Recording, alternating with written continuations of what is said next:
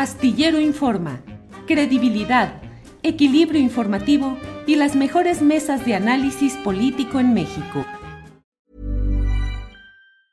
Hey, it's Ryan Reynolds and I'm here with Keith, co-star of my upcoming film If, only in theaters May 17th. Do you want to tell people the big news? All right, I'll do it. Sign up now and you'll get unlimited for $15 a month in six months of Paramount Plus Essential Plan on us. Mintmobile.com slash switch. Upfront payment of $45 equivalent to $15 per month. Unlimited over 40 gigabytes per month. Face lower speeds. Videos at 480p. Active Mint customers by 531.24 get six months of Paramount Plus Essential Plan. Auto renews after six months. Offer ends May 31st, 2024. Separate Paramount Plus registration required. Terms and conditions apply if rated PG. Since 2013, Bombas has donated over 100 million socks, underwear, and t-shirts to those facing homelessness. If we counted those on air, this ad would last over 1,157 days. But if we counted the time it takes to make a donation possible, it would take just a few clicks. Because every time you make a purchase, Bombas donates an item to someone who needs it. Go to bombas.com slash ACAST and use code ACAST for 20% off your first purchase. That's bombas.com slash ACAST, code ACAST. Decir que ha llegado la hora del más allá. Allí están ya nuestros partícipes de este día. Horacio Franco, buenas tardes. Buenas tardes, Julio. Oye, qué, qué bonitos comentarios, todos positivos sobre Daniel y sobre ti, porque incluyes a Daniel. Es conmovedor y maravilloso. Es una cuestión verdadera, es un parteaguas que, que incluya a alguien en, como tú en un programa, las opiniones de este chico tan valioso y tan, pues tan normal, realmente Sí, sí, sí. fantástico, qué bonito, felicidades en verdad y gracias al público por esas opiniones tan generosas sobre Daniel. Gra- digo, en lo que a mí corresponde, gracias Horacio, y desde luego es Daniel un- un- una persona muy inteligente, muy informada, que diariamente está trabajando en informarse, en pensar, en proponer, en participar, luchando. Es un activista no solo por las causas relacionadas con las discapacidades, sino es un activista por las eh, causas sociales. Eh, es verdaderamente ejemplar, yo lo estimo, lo respeto, lo quiero mucho a Y, y él debería ser candidato para, para, para algún puesto, para diputado. Mira, él sería un extraordinario legislador, estoy seguro que sí. Pues mira, ahorita está buscando que diputados del Congreso de Jalisco le, le den entrada, le den posibilidad de participar en un foro que va a haber y discusiones sobre discapacidad y dice, pues yo mero, yo sé de qué se está hablando en este asunto. Ojalá, y ahí sí que, ojalá algún partido tenga esa sensibilidad y más allá de colores o de demás cosas, den tribuna a estos temas tan interesantes. Horacio, gracias. Gracias. Ana Francis, Ana Francis, buenas tardes. Chorrón, chon, chon. No se oye, Ana Francis Moore. No se oye. Bueno. Bueno, mientras arreglas ahí las cosas, pasamos a saludar a Fernando Rivera Calderón. Fernando, ¿cómo estás? Hola, mi querido Julio. ¿Sí me escuchas tú? Este... Sí, sí, sí. Ah, ah, ah, muy bien. Bueno, yo, yo llegando, rayando, porque este, eh, fui eh, de esos días que todo sale mal, tenía una cita para renovar mi credencial de lector, pues resulta que me equivoqué de mes, era, era el próximo mes, pero en, en- en- en- en la ida al trámite y en el regreso se complicó el trayecto, hice el doble de tiempo, o sea, todo mal, así que qué bueno verlos y sentir que estoy en un espacio, en un espacio seguro. Sí, aquí estás en espacio seguro, con buena suerte, con buena actitud. Aquí no te va a pasar nada malo, Fernando Rivera. Pero ¿cómo que te equivocaste nomás de mes para ir a lo de tu credencial del INE? Bueno, ahí se Sí. hace que ya, sí. Ya no escuchó muy bien, Fernando. Ana Francis, ya estás. eh, No, no se escucha, Ana Francis. Vamos, vas a tener que hablar con nosotros aquí. Ah, bueno, vamos, ahorita vamos nosotros. Bien, Fernando, Fernando, ¿cómo te va de contingencia ambiental? Pues eh, híjole, eh, creo que sufro más con el calor que con la contingencia ambiental.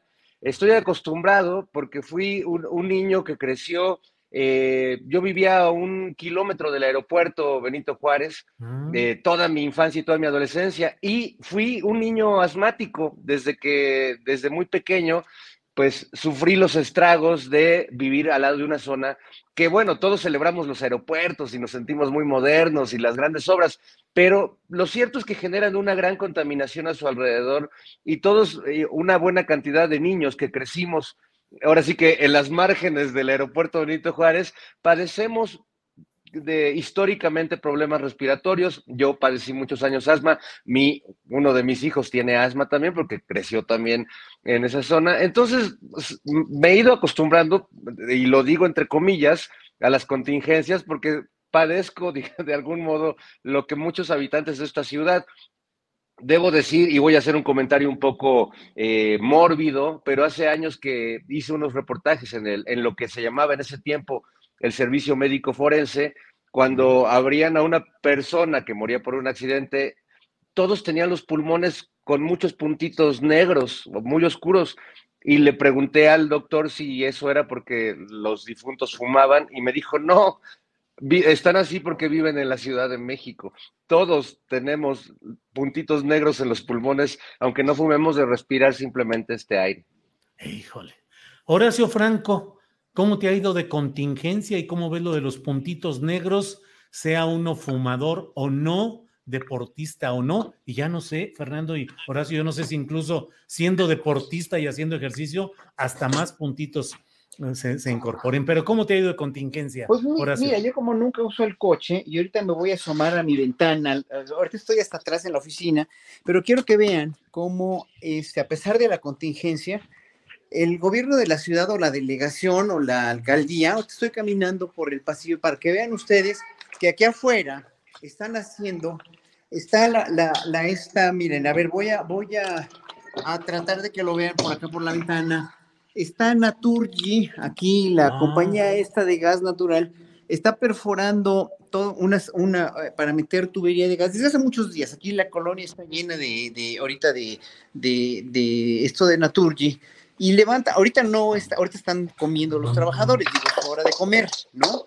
Pero la cuestión aquí, lo que les quiero decir, es que cómo se puede permitir, habiendo una contingencia ambiental, que esta, este tipo de trabajos se realicen a, las, a, la, a, la, a, luz, a la luz del día y con la contingencia. Eh, eh, eh, pues levantando una cantidad de polvo, ojalá que me toque todavía, si, si me toca ahorita escuchar el ruido, eh, eh, voy a salir otra vez para que vean la cantidad de polvo que levantan. Es una cantidad de polvo verdaderamente inmunda, infausta. ¿Quién permite en un gobierno, además, este, yo no sé si sea de la, de la alcaldía o si sea del gobierno de la ciudad, pero cómo permiten que en contingencia no circulemos coches que, digo, mi coche tiene 17 años, yo no nunca he tenido coches, este, este coche lo compré hace muchos años, eh, pero no lo uso, pero yo no puedo, y mi coche está en perfecto estado, yo no puedo circular con mi coche, pero puede haber camiones de basura que, que, que, contaminan terriblemente, puede, mi coche no puede circular, si lo necesito usar, no lo puedo usar porque finalmente pues no circula, pero sí puede haber estos trabajos de, de, de, de esta compañía que levantan una cantidad de partículas suspendidas que no les pueden, no se pueden imaginar. O sea, tuve que sellar, ahorita no pude abrir la ventana porque la sellamos con este, con este, con cinta adhesiva para que no entrara el polvo, pues, ¿no? Pero sí es una cosa espantosa. Y a mí, pues, con la contingencia, a mí me da igual porque yo me transporto en bici. Y sí, obviamente hago mucho ejercicio y eso me, me permite ser menos vulnerable, dijéramos, a todas esas partículas suspendidas que seguramente yo tendré muchos puntos en mis pulmones, pero pues ahora sí que, eh, ahora sí que aquí en esta cuestión de vivir en la ciudad todos coludos y todos rabones, ahora sí que no hay de otra, pues vivimos aquí por eso, ese, ese por eso pagamos. Gracias, Horacio. Ana Francis Moore, ¿ya saliste de tu contingencia tecnológica? No. Ana Francis. ¿Quién, se llevó tu voz? Sí, eres, nuestra voz en el Congreso de la Ciudad de México y has quedado tecnológicamente afónica. Julio, yo, eh, propongo hacer el doblaje oficial de Ana Francis. Ella puede este, decirnos si yo le voy adivinando. A ver, ¿qué, significó eso, Fernando? ¿Qué, traducción? no aceptó la moción. Ah, no aceptó la moción. Órale. Ana Francis, pues a ver si se compone y si no, pues aunque sea por teléfono puede ser, pero estamos, estamos atentos. Bueno, eh, Fernando Rivera Calderón, ¿cómo van las contingencias políticas de todo lo que está viendo? Tolvaneras, contaminación, aire fresco, lluvias. ¿Qué ves en ese horizonte de las contingencias políticas actuales? Pues percibo igual que, en, el estadio físico de las cosas, exacto, mucha polución, una, gran contingencia, eh, eh, exacerbada con un tremendo calor, un calor político, ¿no? Que está llegando a un nivel de, calentura, diría yo, que en el que comenzamos la semana con, con Alito, Marquito Cortés y este señor chiquito que, que sale con ellos siempre eh, pues mostrando una lista de, los perseguidos políticos en este país, los, los, víctimas, los que son víctimas de la violencia, del Estado, de la represión y de la censura presidencial. Pero en esta misma semana vemos un incidente, pues en el que un, un, pues no sé cómo llamar a Héctor Suárez, un entre actor, influencer, este, hijo de su papá, eh, que pues va y de plano trasciende la línea de mentarnos la madre en las redes sociales por diferencias políticas y va y le, da un golpe y le rompe los lentes. Me parece que pese a ser un acto quizás banal o frívolo, refleja que esa liga que se ha venido estirando desde hace tres años cada vez más por, eh, en el discurso, pues estamos viendo cómo esa liga empieza a romperse de, algunos lados. Eh, esto evidentemente no tiene nada que ver con el asesinato de periodistas, eh, el asesinato de, nuestro compañero, que, creo que está en otra dimensión, en otra dimensión ni siquiera ya política, sino de una realidad que rebasa, creo que las intenciones y las posibilidades de los políticos que tenemos en este momento. Gracias, Fernando. Déjame ver. Hola. Ah, hola, sí tiene voz, sí habla, sí puede expresar. ¿Eh? Aleluya. Ana Francis? Ya, ya. Ya. Todo listo. ¿Ya? Perfecto. Bueno, pues ahora no va a haber pregunta ni nada, Ana Francis. ahora te callas. ahora, te, callas. Ana Francis, eh, de las contingencias, ¿cómo te ha ido de las contingencias ambientales y de las políticas ya para que se extienda el comentario? Las políticas han estado moviditas esta semana, pero de las ambientales tuve un recuerdo muy divertido y muy terrible que estaba yo en la prepa en el último año, en el 91, sí, en el Colegio Madrid, que fue donde estudié la prepa, e hicimos una obra de teatro. Se acordarán que en ese año fue cuando Erika Wexler se aventó aquella famosa frase de es nuclear, Jacobo, es nuclear. ¿Se acuerdan de, este, de sus chinos y sus audífonos así, sus lentes grandotes? Y entonces, eh, pues hicimos un, eh, dentro de la obra de teatro había un video, aquello era una cosa muy, este, muy innovadora para una obra de teatro de la prepa. Y entonces se llamaba Esperando los Vientos, porque algún funcionario de la Ciudad de México, era cuando estaba, empezaba el asunto de las contingencias y de lo circula y todas esas cosas, algún funcionario de la Ciudad de México dijo, eh, para alejar la nube contaminante, estamos esperando los vientos. ¿no? Y entonces aquella declaración pues, fue de risa loca, porque todo el mundo decía, no manches, ¿cómo que estamos esperando los vientos? O sea que va a haber una nube contaminante aquí y, y, a saber, ¿no? Si llega el viento. Pero entonces, al acordarme de eso con el asunto de la contingencia, dije, no manches, eso fue cuando yo tenía 17 años y tengo casi 49. Es decir, la política eh, ambiental para la Ciudad de México esta del hoy no circula y esta de así, pues no ha mm. funcionado del todo, digamos, ¿no? El hoy no circula. No sé si se acuerdan que en algún momento se habló de que era una medida este, temporal, em, etcétera, etcétera. Pues no lo fue, ¿no? Em, y creo que más bien me hace cuestionarme, entre otras cosas, como el cómo vivimos, ¿no? Oye, Ana Francis, y ¿Qué sucede con estos parámetros en los cuales a mí me parece que cuando se está en verdadero peligro de la salud pública, porque se llega a altísimos niveles de contaminación, en ese momento cortan, pero me parece que en términos generales cuando se llega a ese punto alto es porque ya pasamos horas o días en los que estuvimos en una franja inaceptable en otro tipo de mm. países. Y luego sucede como en esta semana, que son ciertos días corriditos, lo suspenden tantito y en la tarde ya lo vuelven a poner.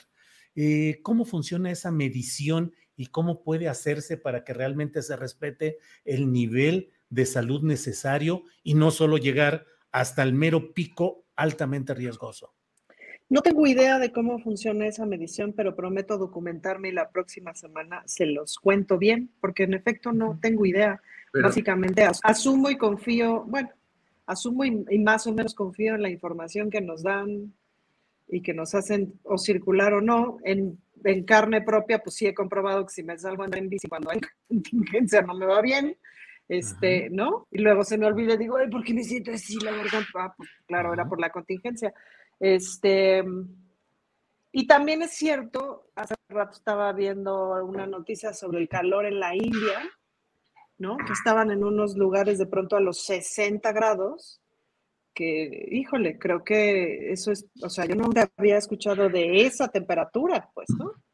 Um, pues, pues este, sí le estamos dando la mouse al planeta. Pero eh, es, es ah, válida la pregunta que haces, Julio, porque no siempre eh, las valoraciones para medir los niveles de contaminación en el aire han sido iguales, se han, se han cambiado las, las, maneras de medir, porque solían ser muy mañosas en, en los viejos tiempos y, y, no sé exactamente, pero recuerdo haber escuchado una plática de alguien que sabía muy bien, que decía que antes se medía no por zonas de la ciudad, sino que sacaban una especie de promedio de contaminación de toda la ciudad y a mm. partir de eso iban midiendo y era mucho más difícil que rebasáramos los niveles porque el promedio general pues hacía que, este, pareciera que estábamos bien aunque no lo estuviéramos. Ahora como se mide de, de, una manera creo que un poco más precisa, este, pero aún así valdría la pena, ahora sí que como dicen los, los ambientalistas, llamar a un experto, Julio, para que nos explique bien cómo funciona, porque incluso hasta el nombre del fenómeno, acuérdate, yo me acuerdo en los, a finales de los 80 probablemente, esto se llamaba inversión térmica. Sí, claro. Hasta había un grupo de rock que se llamaba Ansia, que tenían un éxito que era inversión térmica y hablaban de la contaminación en la ciudad. ¿Metaleros o qué? Pues así como darquetos, como. Inversión térmica. Algo así más o menos. Órale. Bueno, gracias, Fernando. Eh, Horacio, mm, el presidente de México visitando Centroamérica, hoy está en El Salvador con el presidente Bukele. Yo creo que el presidente de México vive circunstancias muy difíciles con frecuencia, pero hoy estar con Bukele, con todo lo que está haciendo sus políticas, la represión contra los grupos, eh, específicamente los Maras y Barrio 18, la manera como está exhibiéndolos, los tatuajes, las fotografías, todo. Híjole, qué complicado. ¿Cómo ves esa gira del presidente de México por tres países de Centroamérica? Y si quieren, luego platicamos específicamente de Cuba. Horacio. Pues mira, es que Andrés Manuel López Obrador es un político que hace política. Hace política en el discurso que se echó ayer en la noche en Guatemala. Es un discurso de un político en serio, de veras, de una pieza, porque, o sea, tener los, los pantalones para, para pararse a decirle a Estados Unidos eh, que ya no debe haber hegemonías, que deben cuidar lo de la migración, bla, o sea, todo lo que dijo, el mismo día en que Biden va y en el discurso del 5 de mayo saluda a la esposa del presidente, hace la deferencia de saludar a Beatriz de esa manera y presumir o, realmente, pues sí, de, decir que ya no somos el patio trasero, somos el patio delantero, lo que todo, o sea, eh, esta, esta dualidad de López Obrador, es, que no es dualidad, que es congruencia política, a mí se me hace realmente muy padre del presidente, se me hace muy encomiástico y se me hace totalmente eh, eh, pues de un viejo lobo de la política, no le tiene miedo a nada, dice las cosas tal como son, le exige, o más bien no le exige, sino le, considera a Estados Unidos que piense invitar a la cumbre a Cuba, a Venezuela y a Nicaragua, porque todos tenemos que ser hermanos. O sea, todas esas cosas no las dices nada más de dientes para afuera porque tienes un buen deseo para la humanidad ni porque eres hermana de la caridad. Lo dice porque finalmente sabe el capital político que tiene y sabe el, el capital político que ha ido guardando poco a poco desde, desde desde un capital político internacional, desde todas las, la CELAC y toda la cuestión de la ONU y la cuestión de cuando fue a Washington y ahora que va a Centroamérica, pues obviamente Andrés Manuel sabe todo el capital político que guarda, que tiene y que lo puede usar y que lo usa no a conveniencia, sino lo usa con el mismo idealismo con el que empezó una cuarta transformación que empezó desde hace más de 20 años y que precisamente ahorita, hoy por hoy, con todos los efectos que tiene, porque aquí me van a, ya, ya, ya, este, ya veo, ya veo los comentarios en Twitter con los extractos que pones de que soy un chairo y redento, lame huevos, lame culos del presidente que me da dinero. A mí nadie me da nada. A mí nadie me da ni un centavo por decir lo que digo, ni estoy de acuerdo con todo lo que pasa en la presidencia y en el gobierno, ni tampoco estoy buscando nada, me vale gorro. Ustedes saben que me ofrecieron incluso de Morena una diputación plurinominal, la cual no acepté porque no quiero nada de trabajar de, cargo público, ni nada, ni quiero más conciertos, ni quiero más trabajo. ah, verdad. oye, pero bien que andas aventando a Daniel Robles, Horacio, ¿eh? sí, para diputado, sí, sí. sí, pero ese se lo merece porque ese muchacho tiene que ser escuchado. Son voces que tienen que ser oídas, respetadas, escuchadas, y a esa gente sí hay que rendirle tributo por todo lo que es y por todo lo que hace. Pero bueno. Ana Francis hizo así, déjame decir que Ana Francis hizo así. ¿Qué quiere decir? que Horacio debería entrarle. Sí. Daniel y yo sí, pero él no. Ay, no, ay, sí. no, tú sí, no, tú sí, tú sí querías, yo no quise nunca. Estoy yo no de quise malora, estoy de malora por, por culpa de Fernando Julio. Es que mira, Fernando amarra navajas y tú les echas el último hilito, Julio, ya te vi. Bueno, ese es mi trabajo, Ana Francis. Tengo yo que darle aquí movilidad al asunto. Mira, ahí está San Fernando. Oye, yo tengo mi crucifijo, que es una manita para rascarme la espalda, que aquí está. Es como mi crucifijo, porque es mi marido sustituto, mi manita, siempre me rasca la espalda. Así que. Esa manita es una de, las grandes este, objetos de, la tecnología este, mexicana del mundo. ¿eh? Yo tengo la mía. Es, el mejor. Sí. Es el mejor. Es el mejor. Entonces, bueno, para, para, resumirte, pues yo creo que Andrés Manuel está haciendo lo que tiene que hacer en cuestión de diplomacia internacional y que finalmente está quedando como uno de los grandes líderes mundiales, en verdad, en, en, en, eh, en, toda su dimensión, porque se lo ha logrado y porque sabe lo que está haciendo y porque finalmente, pues ahora sí que el capital político que tiene, con todo lo que pasó de la reforma eléctrica, etcétera, etcétera, de toda su aprobación y de todo lo que, lo que pues todo el embrollo que está haciendo la, la oposición, pues cada vez está fortaleciendo más con eso, finalmente. Bien, Horacio, eh, gracias. Ana Francis, eh, dijo el presidente Biden ayer, 5 de mayo, ya ves que los gringos creen que nuestra fecha patria máxima es el 5 de mayo, eh, y entonces, bueno, pues fue la fiesta allá en la Casa Blanca y Biden dijo que no somos el patio trasero, que somos el patio delantero. Pero patio es patio finalmente. ¿Qué opinas de ese comentario? Pues opino que todavía no entramos a la casa, Julio. Este, ¿No? O sea, es como, como cuando daban misa en, eh, como cuando daban misa en la colonia, pues, ¿no? Es decir, la entrada ahí en el, en el atrio de la iglesia, pues, ¿no? Eh, todavía no pueden entrar a la, a la iglesia, ya de subir al altar, pues ni hablamos. Em, en este asunto de, de, de, las complejidades de la política exterior, ahora con este asunto de la, de la reunión de los estados americanos y tal, y plantear esta reunión en donde claro que deberían estar Cuba, Venezuela y Nicaragua, Hijo, pues es que si nos ponemos a desinvitar a los que nos caen mal, yo, por ejemplo, no invitaría ni a Estados Unidos ni a Nicaragua, pues, ¿no? Eh, qué bueno que yo no soy la presidenta eh, de México y que, que, no se toma en cuenta mi criterio para eso.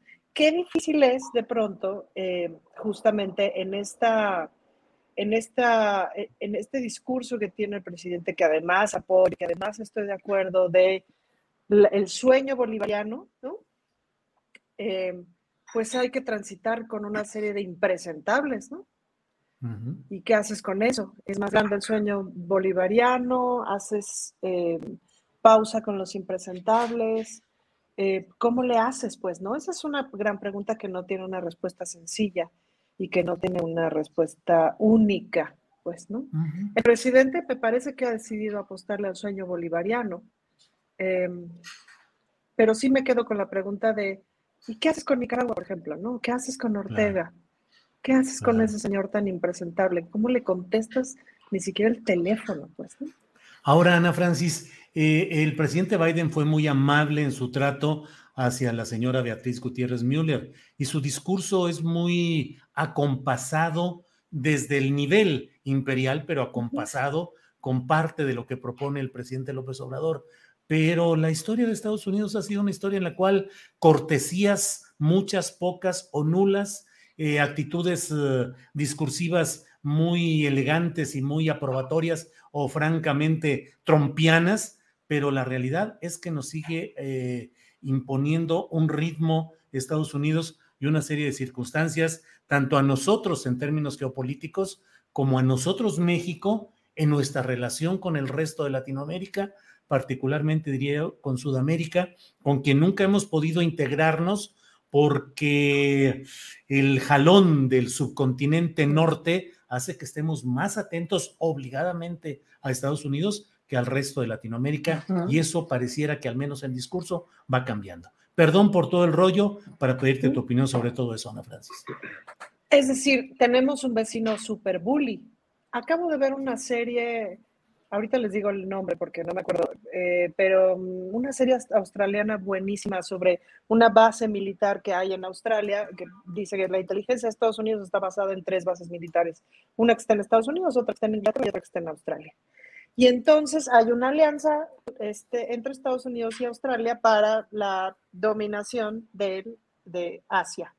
Eh, y bueno, ahí hay un intríngulo, no sé qué, China, todo va a explotar, pero finalmente no explota. Pero hay una escena muy buena en donde justamente la australiana le dice al gringo, hermano, date cuenta de que ya no es el siglo XX y de que ya no pueden tener una dominación como la que tenían y que existen unas otras potencias y que el orden mundial está cambiando. Em, entonces, es un momento sin duda muy interesante, es decir, Estados Unidos tiene que tener una alianza distinta de América del Norte y sin duda de América Latina. Y en esta alianza distinta, sin duda que tiene que considerar a México de forma distinta. Pero sí es interesante que es patio trasero, o sea, de patio trasero a patio delantero, pero sigue siendo patio, porque la cultura no ha cambiado, porque aún la parte más progresista de Estados Unidos sigue considerando que hay un liderazgo mundial que se tiene que, o sea, sigue considerando que el mundo se ordena de la manera en la que tiene que haber unos liderazgos que dice por dónde en vez de concebir un mundo en el que haya un concierto de países, en donde haya acuerdos, me explico, pero no, pero no mandatos. Entonces, probablemente estemos viendo el lado amable o un poquito del lado amable del mandato, pero sigue siendo mandato. Ahora, pues tampoco, o sea, también es cierto que no, que no está el horno pabollos, pues, ¿no? No podemos hacer muchas cosas. Sí tenemos que llevar la fiesta en paz Em, pero no nos olvidemos que Estados Unidos probablemente sea el país más violento del mundo para con el resto de los países, ¿no? O uno de los más violentos. Inglaterra, Estados Unidos son, o sea, le dicen a Rusia, quítate que ahí te voy, pues, ¿no? Claro. Ya le pregunté a Alexa de esta serie australiana sobre bases militares gringas y dice que hay una que se llama Pine Gap. Esa. ¿Será esa? Véanla, se la recomiendo. Pine Gap. Eh, muy bien. Gracias. Fernando Rivera Calderón, em, ¿qué opinas sobre esta discusión acerca del dictamen relacionado con la línea 12 del metro? Que pues hay quienes señalan que si se solicita un dictamen y se pide el resultado final, pues debe aceptarse. Y sin embargo, del otro lado, pues está la propia jefa de gobierno diciendo que es un resultado o un dictamen tendencioso, falso y dan una serie de argumentaciones. Eh, ¿Qué opinas sobre este lío de los dictámenes? Y finalmente, en el fondo, en el fondo, mi punto de vista es que persisten muchas complicidades, impunidad, que no se ha castigado a nadie por la línea 12 del metro y que este pareciera ser pues una danza política de primer nivel que involucra a dos precandidatos. Pero esa es mi prescindible opinión. ¿Cuál es la tuya, Fernando? Bueno, eh, mi, igual o más prescindible opinión, Julio. Eh, mira, es un tema eh, muy escabroso y en el que además creo que como comunicadores tenemos que ser cuidadosos para no caer en justo la utilización política de, esa tragedia, como lo hemos visto que lo han hecho desde, desde los días siguientes a la tragedia lo han hecho eh, los panistas y lo han hecho algunos sectores eh, políticos. Evidentemente, no se puede ver este asunto sin considerar que dos de las personas que tienen cierta mm, nivel de responsabilidad son candidatos eh, o precandidatos naturales a la presidencia de la República. Y también está Miguel Ángel Mancera ahí en las sombras, en su bajo perfil, haciendo que no pasa nada. Y, esta, esta cuestión del dictamen, pues la verdad es que creo que eh, enturbia algo que de por sí ha sido muy frustrante para la sociedad, muy frustrante para eh, las, las víctimas y los familiares de las víctimas, más allá de que las autoridades me parece que casi presumen que han llegado con ellos a un acuerdo histórico de reparación de daño. Bueno, no deja de ser un daño tremendo y, un daño, pues también que, siguen padeciendo, pues todos los ciudadanos de, que, de esa zona de la ciudad, que pues se las ven complicadísimas en lo que reparan, reconstruyen, etcétera. Y esto pues mete, eh, es una, una decisión política que creo que nubla, nubla algún panorama que ya no, que ya venía este, poco claro. Eh, deja dudas que la oposición está aprovechando para golpear a Claudia Sheinbaum. Veía el, el tuit de María Elena Pérez Jaén, ¿no? Desafiando de, pues nosotros sí vamos a, a pedir ese dictamen y lo vamos a mostrar, porque seguramente ahí te implican a ti. Y entonces creo que tendría que haber una, información más clara de cuáles fueron las causas, cuáles fueron los protocolos que acordaron previamente, porque pues es muy raro que para hacer una investigación establezcas protocolos, o sea, haces una investigación, pero no me vayas a culpar a mí, o cuáles son los protocolos, cuáles fueron esas, esos lineamientos previos que se acordaron con la empresa para hacer la investigación. Eh, es decir, eh, Millions of people have lost weight with personalized plans from Noom, like Evan, who can't stand salads and still lost 50 pounds. Salads, generally, for most people, are the easy button, right? For me, that wasn't an option.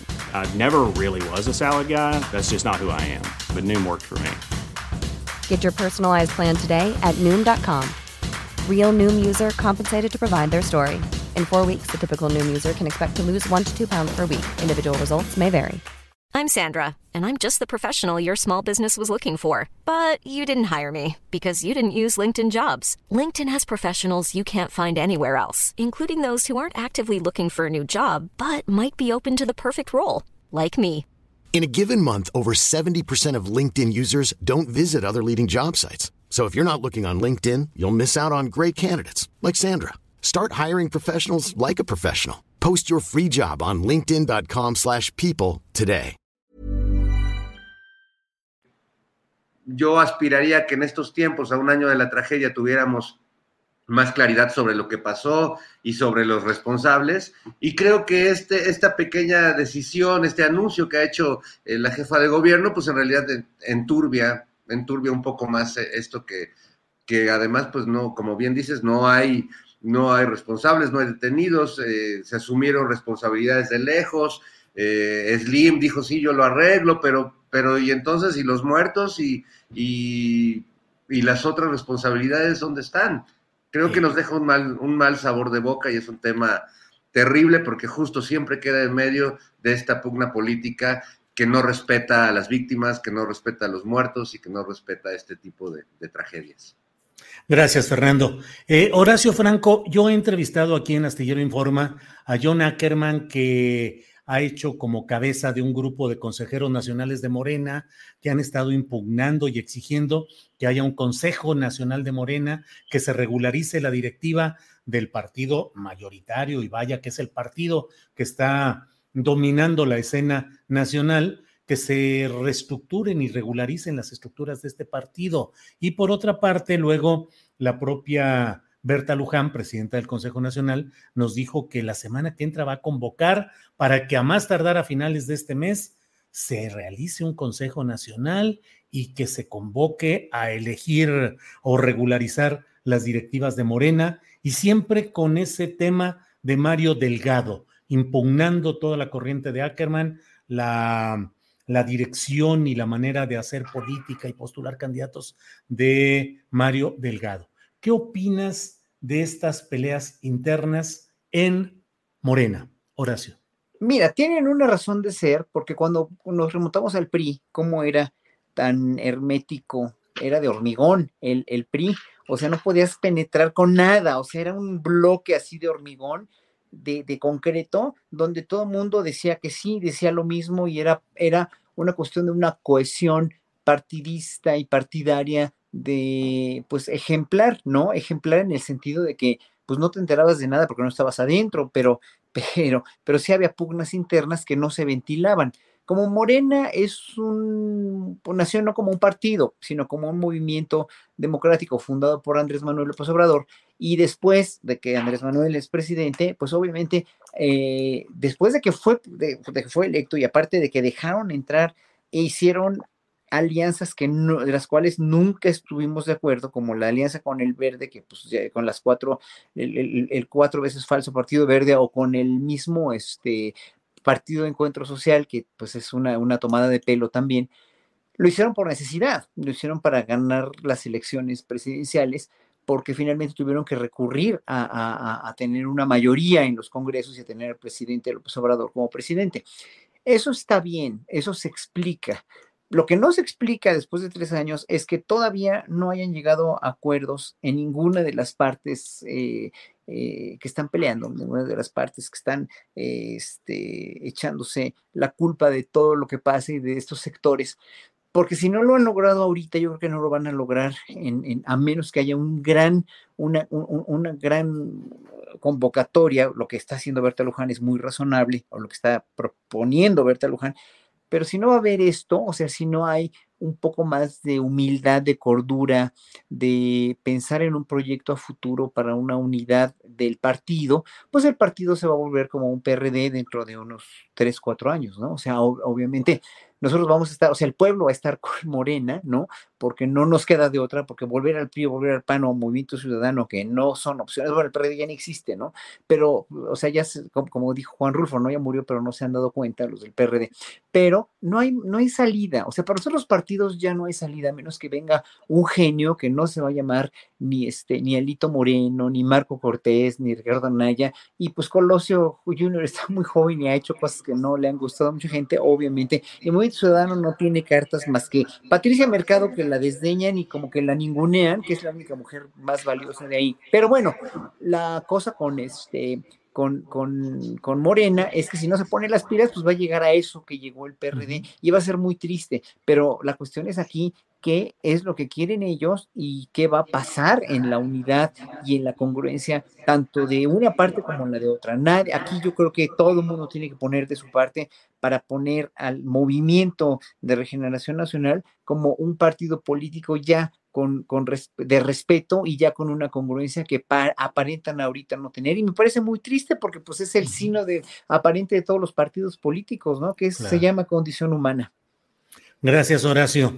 Eh, Ana Francis, ya hubo un pleito en lo mero alto de la estructura del gobierno federal, en el cual incluso el exconsejero jurídico de la presidencia, Julio Scherer, eh, denunció judicialmente al fiscal general de la República, Alejandro Gersmanero, acusándolo de varios delitos, acusándolo.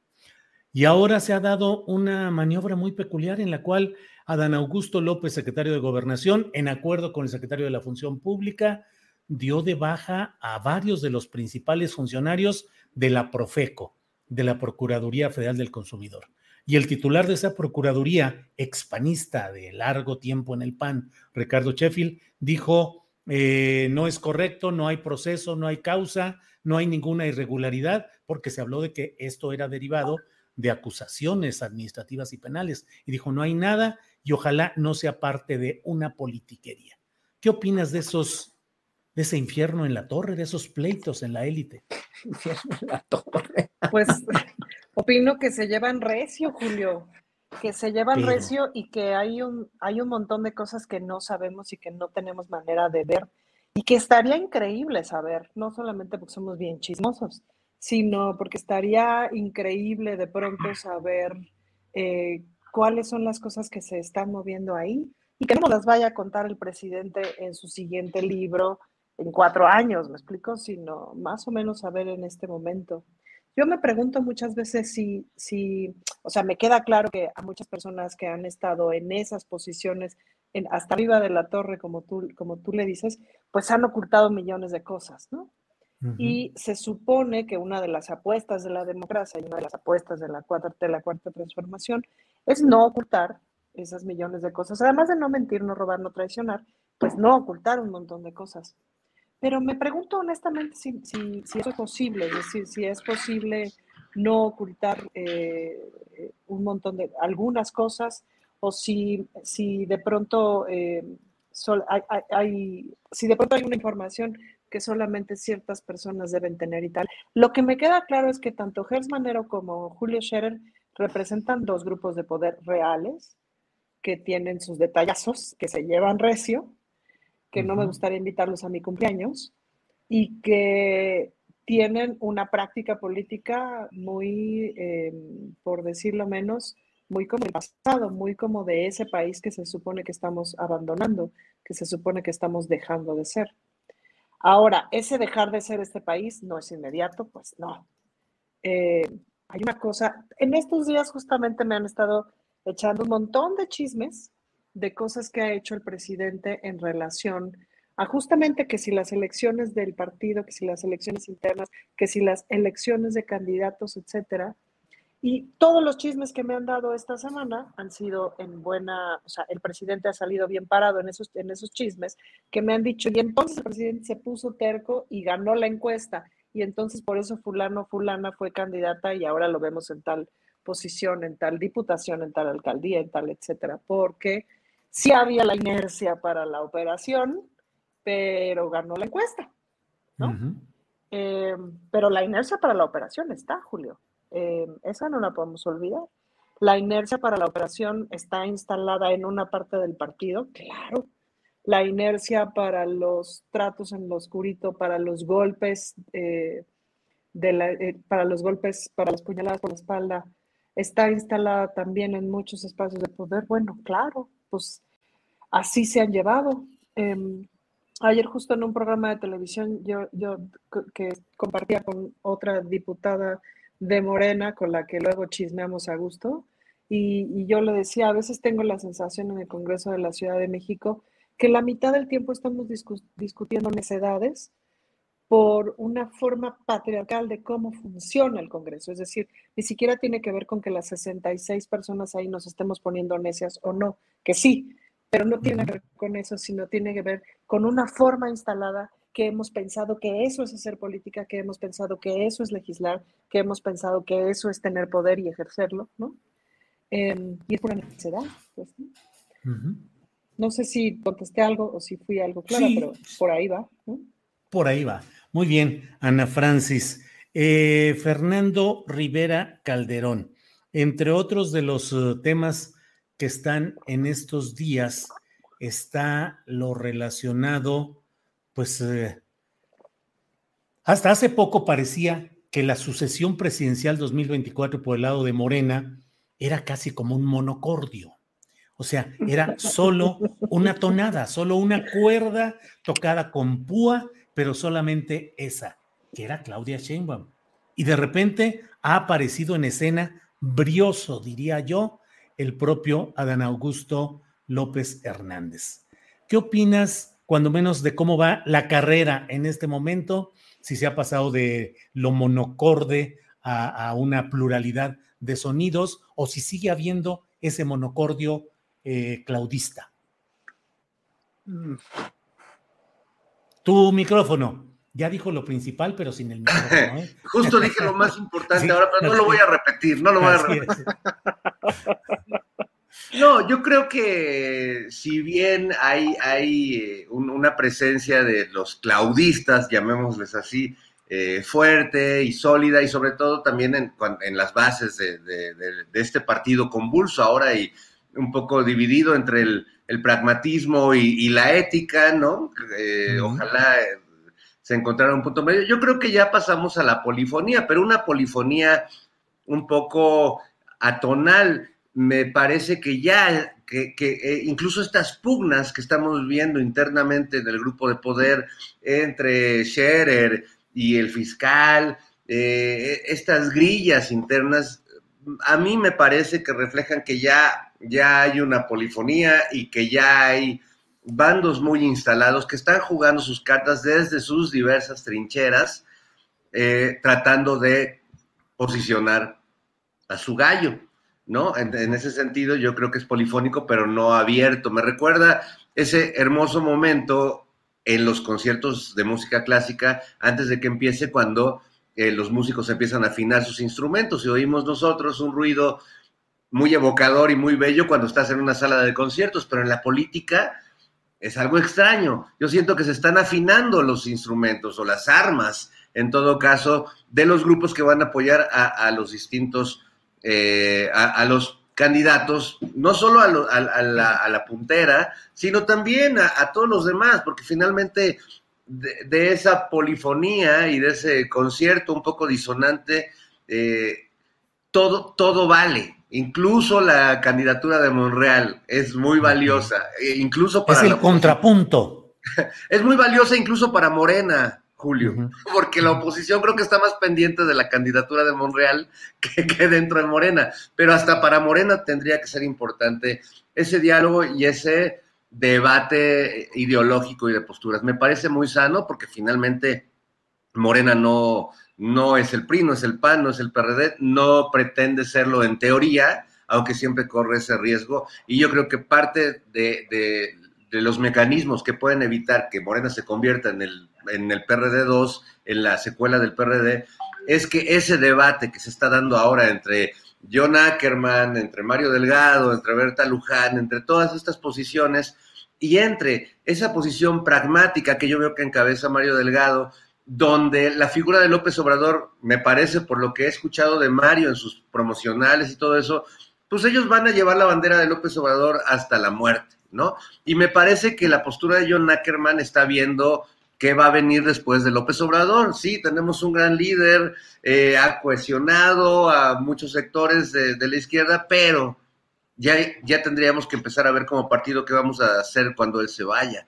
Eh, me parece un debate muy sano eh, y yo desde fuera lo veo con, este, con mucho morbo porque sí, creo que esta polifonía le va a poner sabor al caldo.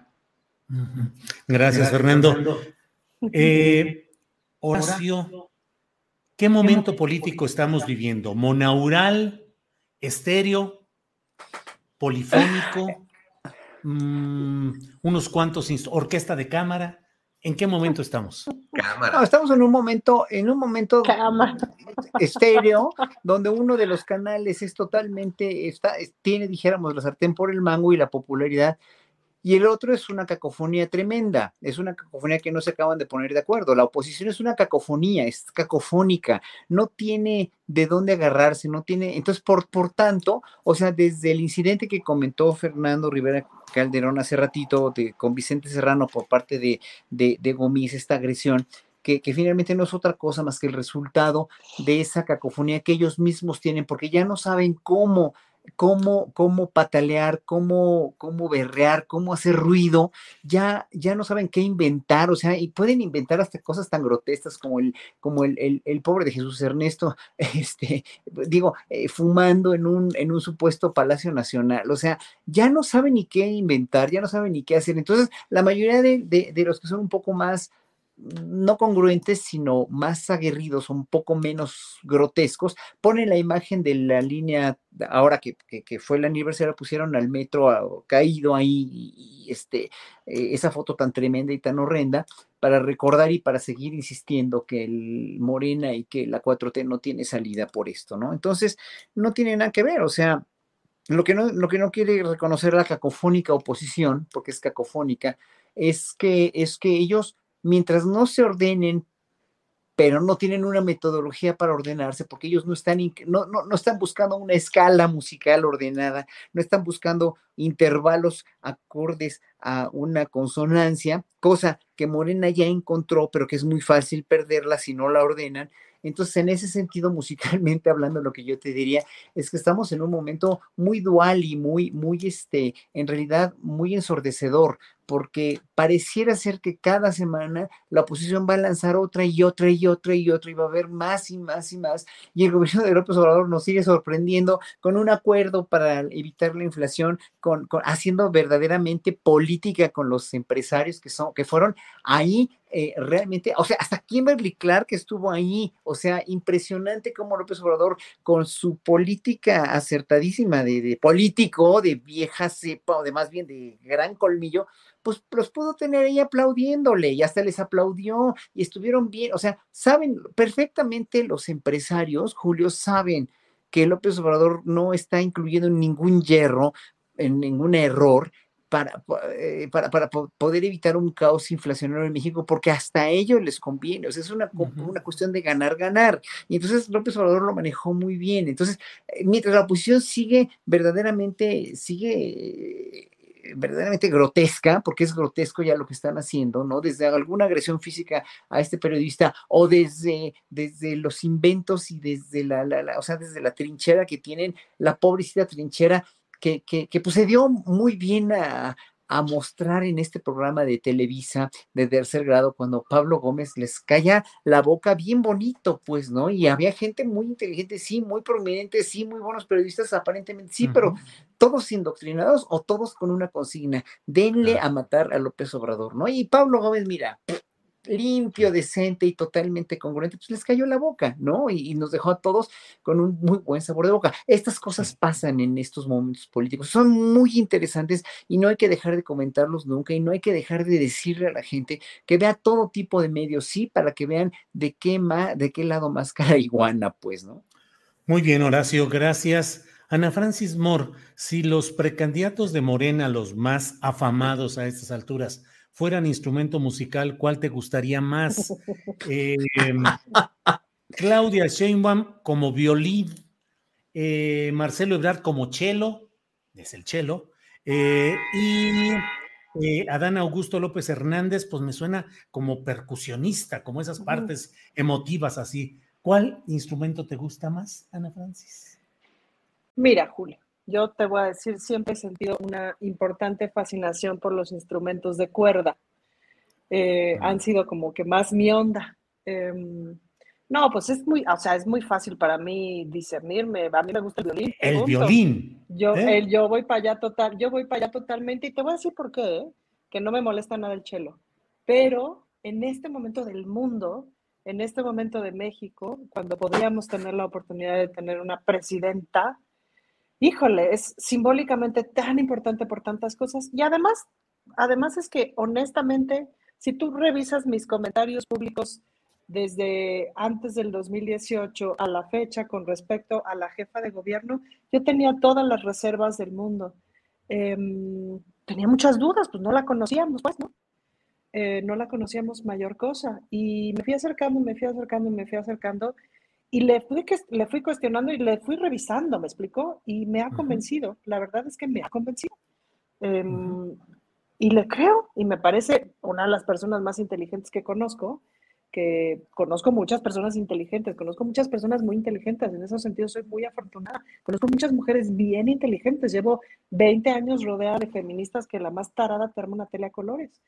Em, y ella es una mujer muy inteligente, muy capaz, muy ordenada, muy comprometida, muy honesta. Y me cae muy bien que sea una, una política sin mayor aspavientos, es decir, que no te chorea 45 minutos para decirte nada. Eh, pues eso me cae muy bien. Entonces, sí, tengo ahí una, una preferencia muy clara, ¿no? oye, a mí me gusta mucho, Julio, que hagas o que nos pidas esta analogía de si, si Marcelo es el chelo, a mí Claudia se me hace más como una flauta, no, no dulce, no, no le veo la dulzura mucho, pero sí le veo eh, esa, esa figura espigada, incluso políticamente, pero me recuerda mucho, y, seguro Horacio también tiene esta, esta hermosa referencia de esta obra de Pedro Prokofiev, Pedro, Pedro, y el Lobo, que en este caso sería Peje y el Lobo, Peje y el lobo. Y entonces habría que hacer esa narración, porque a mí, para mí, Adán Augusto sería como un oboe como el, abuelo, como el abuelo de Pedro y el Lobo. El abuelo era el fagot, el abuelo era el, fagot. Un fagot, exacto. Muy bien, el fagot es, es Adán Augusto. Bueno, pues debo decirles que estamos llegando con puntualidad inglesa al final de esta parte de nuestro programa. Gracias a quienes desde eh, Canal 22 nos ven en esta ocasión, en esta retransmisión. Gracias y hasta pronto, compañeros. Ahí estamos. Adiós. Adiós, adiós. Muchas gracias y seguimos nosotros aquí en nuestro canal de YouTube. ¿Qué haces con tu cruz, Fernando? Sí, ¿qué, ¿qué onda con esa cruz? ¿Qué haces? Míralo. Yo por respeto, yo por respeto a los del canal 22 de que no se enteraran de este tipo de ritos o cosas así, no pregunté, pero ahora sí dinos. Mira, es una cruz este chiapaneca de ah. las que usan, creo que sotziles o centales, no estoy seguro, pero las ves allá en, en los cerros, en los altos de Chiapas. El detallito que no se vio este, en, la tele pública es que a la cruz está agarrado un diablito calavera que tengo aquí. Que, Ándale, canijón. Qué bonito. Parece Spider-Man, parece Spider-Man, pero no. Es, es un diablillo que vive agarrado a la cruz.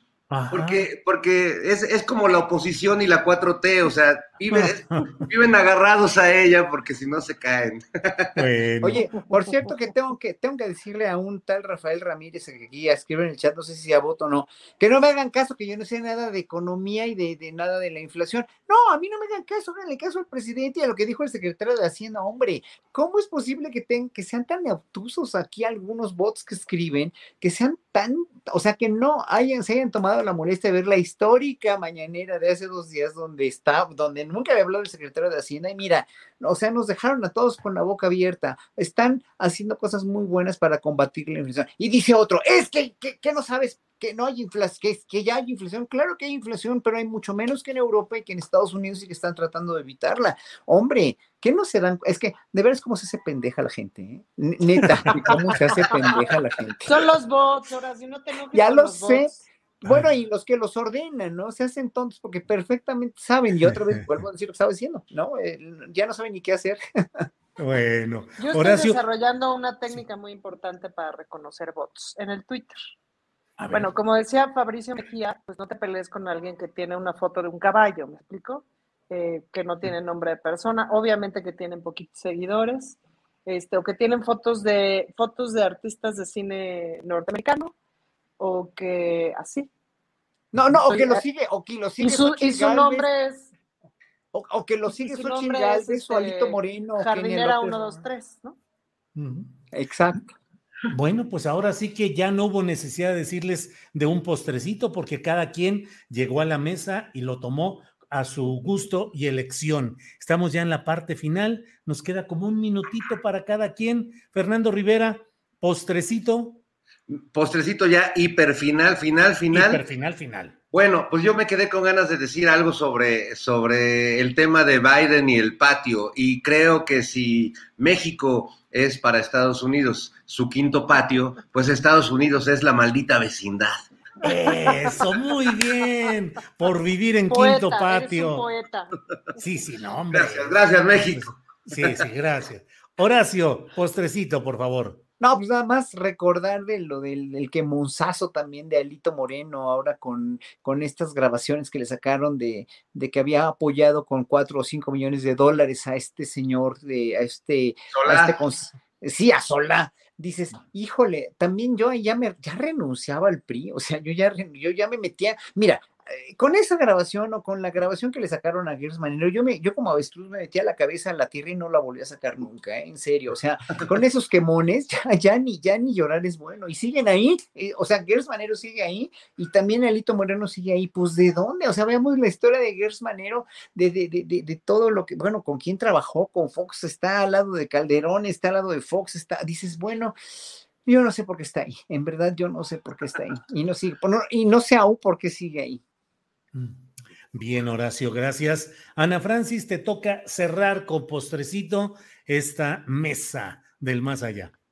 Pues yo les tengo un encargo. El martes es el Día de las Madres. Sí les voy a pedir de favor a toda la gente que nos está escuchando que regalen bonito, que no le den trabajo a la señora y que le regalen un masaje, que le regalen un viaje, que le regalen un paseo, que le regalen un apapacho, que le regalen un día sin ustedes Que le, o sea, ¿me explico? Que, que por, por, por, pero por caridad, por amor de Dios, no le regalen una licuadora, no le obliguen a hacer de comer, este, y dedíquense a papachar a su mamá. Ahora que la señora les parió, les gestó, puso el cuerpo. Las que pusieron el cuerpo, hay unas que no pusimos el cuerpo, de todos modos somos mamá, pero las que pusieron el cuerpo, más peor tantito, por favor, no les vayan a regalar una licuadora, regálenles un masaje. Con eso. a ver, Ana, pero si, si ya les compraron la licuadora, sí quiero decirles que me la manden a mí, porque yo sí la ocupo. Entonces, este, y ya hicieron eso, y acaban de oír a La licuadora se regala el 2 de marzo, que es el Día de las Familias. Ajá. sí, la licuadora es para la familia, no para la señora. Nomás a Fernando no le vayan a regalar nada, porque yo le tengo una camisa desde hace seis meses o más y no, no es capaz ni de recogerla ya ni la. Ya, perdón, perdón. Qué bárbaro, qué bárbaro. Fernando, voy por ella, voy por ella. Va por ella, diga, dice que ahorita va por ella. Oye, Ana Francis, y mientras tanto, este, pero, pero ve nada más todo el rollo. No este. cobarde, regresa Rivera Calderón. Oye, pero mira, ya puso, ya puso, ya puso a Perucho ahí a que, a que opine. A ver, don Perucho, ¿qué opina usted de la situación política, lo que está pasando actualmente? Ladre usted, por favor, cuando menos, compañero Perucho. Mire, mira. ¿Sí? Perucho, Perucho. Perucho. No, Perucho le vale tres Oye, Ana Francis, me encantó el regalo que propones de que se ausenten de la casa de mamá en algunos casos. ¿Cómo no? No dejar tranquilidad, reposar, este, tranquilo ahí. Fernando, ya te ya ganó el lugar Perucho, ¿eh? Mira, siempre fue su sueño ser este colaborador de Astillero Informa, así que ya lo logró, ni modo. Así es. Va a ser nuestro corresponsal perruno que él se encargue de pasarnos toda la información de lo que pasa en aquel mundo canino. Bueno, pues muchas gracias a los tres. Horacio Franco, como siempre, muchas gracias y buenas tardes. Gracias, buenas tardes a todos. Un abrazo a todo el auditorio. Ana Francis, gracias y buenas tardes. Gracias, adiós, amigos. Fernando, gracias a ti y a Perucho. Adiós. Adiós, amigos. Nos vemos. Adiós, amigos. Hasta luego. Gracias. Chirulo. Planning for your next trip?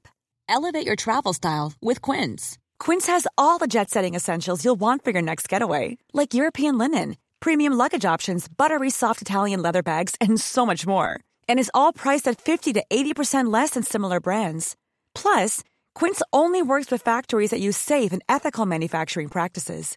Pack your bags with high-quality essentials you'll be wearing for vacations to come with Quince. Go to quince.com/pack for free shipping and 365-day returns. ¿No se merece tu familia lo mejor? Entonces, ¿por qué no los mejores huevos? Ahora, Eggland's Best están disponibles en deliciosas opciones. Huevos clásicos, de gallina libre de jaula y orgánicos de Egglands, que ofrecen un sabor más delicioso y fresco de granja que le encantará a tu familia. En comparación con los huevos ordinarios, Eggland's Best contiene la mejor nutrición como 6 veces más vitamina D, 10 veces más vitamina E y el doble de omega 3 y B12. Solo Eggland's Best. Mejor sabor, mejor nutrición, mejores huevos. Visita egglandsbest.com para más información.